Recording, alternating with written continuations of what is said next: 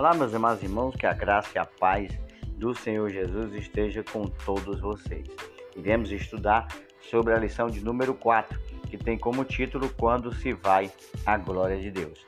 O nosso texto base ele se encontra no capítulo 9, versículo 3, no capítulo 10, versículo 4, 18 e 19 e o capítulo 11, do versículo 22 ao 25 do livro do profeta Ezequiel.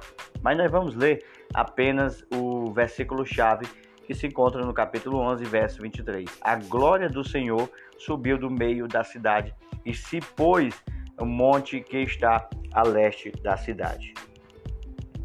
Amado, vocês podem me seguir também pelas redes sociais por meio do Instagram, ede.escola bíblica, e também lá no canal no YouTube Escola Bíblica em Podcast. A glória de Deus representava a presença de Javé. Quando Deus mandou Moisés construir o tabernáculo, ele explicou a razão dessa ordem. Está escrito lá em Sefer El Shemot, ou livro do Êxodo, e me farão um santuário e habitarei no meio deles. A presença de Deus, ela não era uma questão incondicional, ela tinha condições. O povo tinha compromissos de acordo com a aliança feita no Monte Sinai. Mas esse pacto ele havia sido quebrado, violado pelo povo de Israel.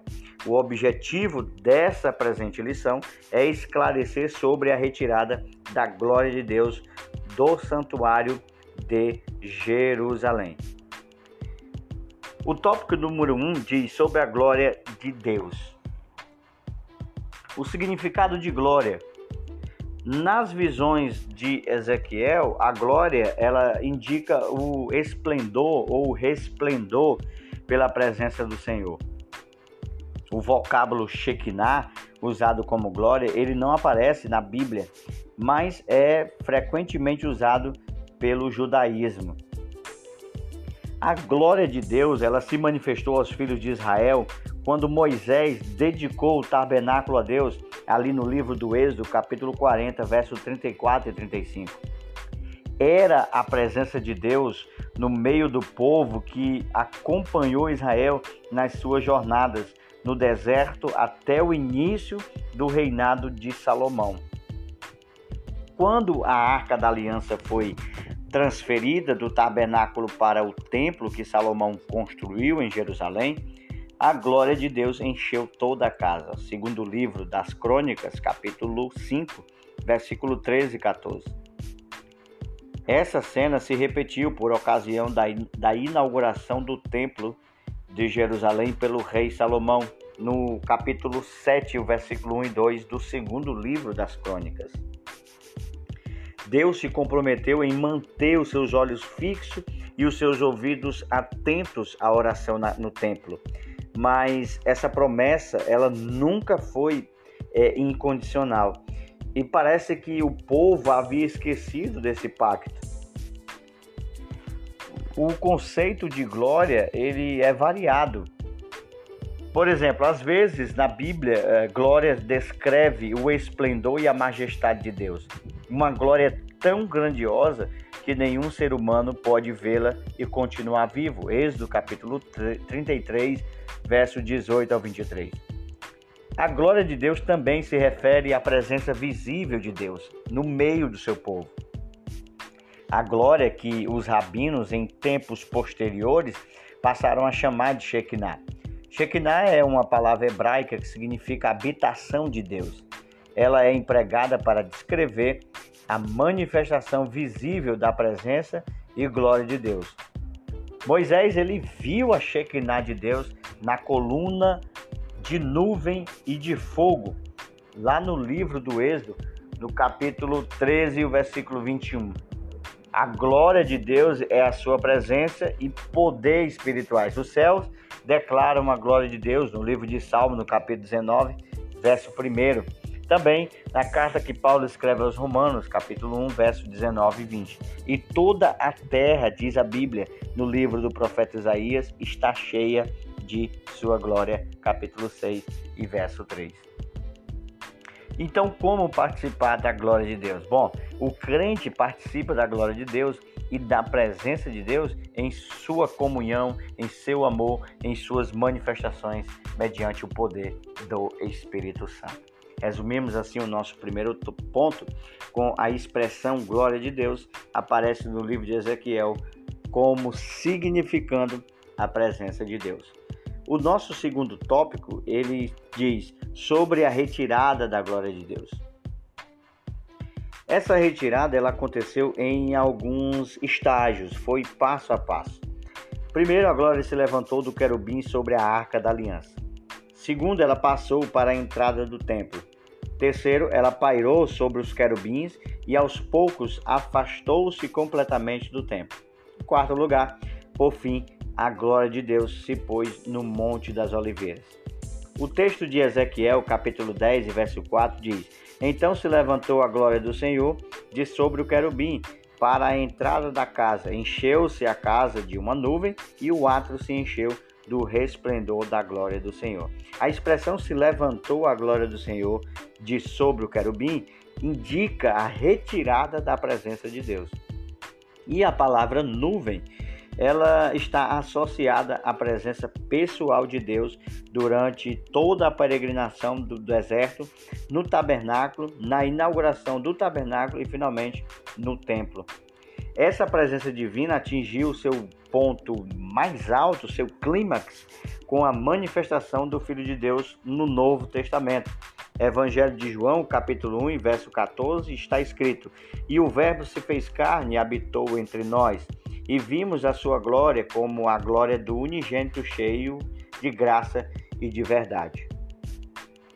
No livro do profeta Ezequiel, no capítulo 10, verso 18, diz: Então saiu a glória do Senhor da entrada da casa e pairou sobre os querubins. É interessante que nessa visão Ezequiel acompanha a glória de Deus flutuando sobre os querubins e vê a carruagem divina se mover para a porta principal do tabernáculo para a sua partida definitiva. A saída da glória de Deus representa a retirada de sua presença. Com isso, se aproxima a destruição do templo. O templo foi construído por Salomão e destruído pelos caldeus no ano de 587 a.C., no dia 14 de agosto. No livro de Ezequiel, no capítulo 11, verso 23, diz: E a glória do Senhor se alçou desde o meio da cidade e se pôs sobre o monte que está a oriente da cidade. A presença de Deus no templo era um privilégio de Israel, mas isso exigia responsabilidade. A glória de Deus não podia habitar com o povo vivendo de maneira pecaminosa. A casa de Deus era profanada no tempo do profeta Ezequiel, capítulo 11, versículo 21. Ezequiel viu a glória de Deus partindo do templo para o Monte das Oliveiras. Dali, do Monte das Oliveiras, ascendeu ao céu para retornar no fim dos tempos, não mais no templo de Jerusalém, mas no templo do milênio. Com a retirada da presença de Deus, o templo ficou vulnerável juntamente com a cidade de Jerusalém. E o interessante é que o Monte das Oliveiras também é o local da ascensão de Jesus em Atos dos Apóstolos, capítulo 1, do versículo 9 ao 11. A retirada da glória de Deus foi uma coisa terrível que aconteceu no meio do povo de Israel. Quando a glória de Deus deixou o templo, o qual era chamado casa de Senhor, Ezequiel capítulo 8 e verso 14, na prática, isso significou que a presença de Deus havia se afastado do templo. E isso foi terrível, porque houve consequências de mortes e destruição. E nós vimos que a glória de Deus ela foi se esvaindo passo a passo. A glória se levantou do querubim sobre a arca da aliança. Né? Havia sobre a arca da aliança dois querubins que eram feitos de ouro. Eles estavam com as asas estendidas por cima da tampa e olhando para baixo, com as faces voltadas um para o outro. Com esses dois querubins sobre a tampa, eles formavam uma só peça. A glória passou para a entrada do templo. A glória de Deus pairou sobre os querubins e aos poucos afastou-se completamente do templo. Esses querubins são os quatro seres celestiais da primeira visão que o profeta Ezequiel teve no capítulo 10 e o versículo 20. Resumimos assim o nosso segundo tópico com a retirada da glória se deu mediante a retirada do querubim da Arca da Aliança, deslocando-se para o Monte das Oliveiras.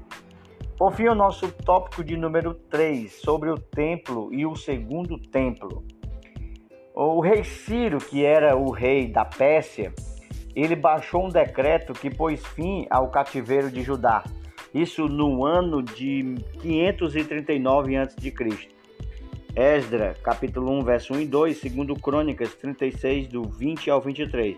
No seu decreto de libertação, o rei Ciro incluía a reconstrução do Templo de Jerusalém. Conhecido como Templo de Zorobabel, foi inaugurado no ano 516 a.C. Esdra, capítulo 6, verso 15, era o segundo templo não era uma construção com a mesma dimensão ou estética arquitetônica que tinha a primeira construção. Não dava para comparar com o templo de Salomão. O templo de Zorobabel, ou segundo templo, ele foi reformado e foi ampliado por Herodes. Os trabalhos se iniciaram cerca do ano 15 antes do nascimento de Jesus e eles continuaram em andamento, só foram ter término no ano 46 ou 46 anos depois de Jesus, João capítulo 2 versículo 20. O templo de Herodes, ele era o cartão postal, estava entre as cinco maravilhas do mundo antigo. A construção só foi concluída 60 no ano 62 depois de Cristo, ou seja, 46 anos depois.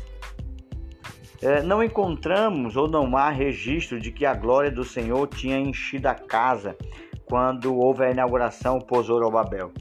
Foi o Senhor Jesus, na verdade, que trouxe a glória de Deus quando ministrou no templo de Herodes. A presença de Jesus fez a glória da segunda casa ser maior do que a da primeira. O templo desempenhava várias funções importantes em Israel, como era um lugar de perdão, era um lugar de encontro com Deus, era um lugar da presença divina, era um centro espiritual da nação de Israel. Com a presença de Deus, ela era importante no meio do povo de Deus que o povo pudesse continuar aí prosperando. Mas sem a presença de Deus, sem a presença da glória de Deus, é, o povo sofreu consequências terríveis. O julgamento divino começa com o próprio povo de Deus. A gente encontra isso na primeira carta de Pedro, no capítulo 4, verso 17, onde ele diz que o julgamento começa pela casa de Deus. Então, principalmente os líderes espirituais culpados, é, pastores e demais obreiros da igreja, é, eles têm maior responsabilidade diante de Deus para serem sempre fiéis à sua palavra e de ter sempre uma vida justa e santa. A ordem é, começai pelo meu santuário, em Ezequiel 9,6, parece um tanto estranho, né? Mas foi a idolatria lá dentro do templo que suscitou a ira do Senhor, como vimos em lições passadas, como a lição de número 3 que fala sobre as abominações que acontecia dentro do templo. Se você não ouviu esta lição, ela está aí na playlist do podcast. Quem suscitou a ira do Senhor? Foi a idolatria. Com frequência nós encontramos nas Escrituras Deus enviando juízo porque o povo de Israel tinha pecado. Em duas ocasiões, Abraão, por exemplo, trouxe juízo sobre gentios inocentes ao mentir a respeito de sua esposa. Arão, o sumo sacerdote, liderou o povo de Israel num culto idólatra e 3 mil pessoas foram mortas. Davi cometeu adultério com Batseba e mandou matar o marido dela. É, uma tripulação de marinheiros gentil quase morreu afogada por causa da desobediência de Jonas, que era um profeta de Deus. As nossas boas obras glorificam ao Senhor, mas nossos pecados trazem sua disciplina. Pedro advertiu os cristãos do primeiro século de que a ocasião de começar o juízo pela casa de Deus era chegada. Uma advertência a qual devemos dar ouvido nos dias de hoje, em que se aproxima a vinda do Senhor. Resumimos assim o tópico de número 3, dizendo o seguinte: não há registro no Antigo Testamento de que a glória do Senhor tinha enchido a segunda casa. O Senhor Jesus foi que trouxe a, a glória ao templo. E o nosso quarto ponto, quarto tópico, fala sobre o templo e o Senhor Jesus. Assim como a glória do Senhor deixou o templo antes da destruição dos caldeus, da mesma forma aconteceu com o segundo templo. A diferença é que a segunda casa foi substituída definitivamente pelo Senhor Jesus. Jesus disse em Lucas, capítulo 11, versículo 31: Eis aqui que está quem é maior do que Salomão, o construtor do templo. Jesus mesmo declarou-se ser maior do que o templo. É, Mateus capítulo 12, verso 6, ele diz: Está aqui quem é maior do que o templo. Com a vinda de Jesus ao mundo, o templo tornou-se redundantemente desnecessário. Por quê? Porque o Verbo se fez carne, habitou entre nós. Esse termo grego, habitou, é tabernaculou entre os homens. Como a glória do unigênito, cheio de verdade, cheio de graça. Na última semana do seu ministério terreno, Jesus falou. Ele disse: Não ficará pedra sobre pedra que não seja derribada, se referindo ao templo ali de Herodes. Dias virão em que, se não deixarem pedra sobre pedra que não seja derribada, ele confirma em Lucas 21 e verso 6. Jesus anunciou o fim do templo, como fizeram Ezequiel e os demais profetas. A glória de Deus se retirou do templo antes de sua destruição. Quando Jesus, lá na cruz, com grande voz, entregou o seu espírito, Eli, Eli, lama sabachthani, o véu do templo se rasgou em dois, de alto a baixo. Estava definitivamente concluída a missão do templo. Assim, o Senhor Jesus substituiu de uma vez por todas o templo. Desde então, é, em Jesus nós temos a salvação, temos a graça, o perdão, a redenção de nossos pecados. Não existe mais o templo de Jerusalém, mas Deus habita no coração de cada cristão individualmente. A glória do Senhor deixou a primeira e a segunda casa, mas a segunda casa foi substituída definitivamente pelo Senhor Jesus. Que Deus te abençoe e até a nossa próxima lição.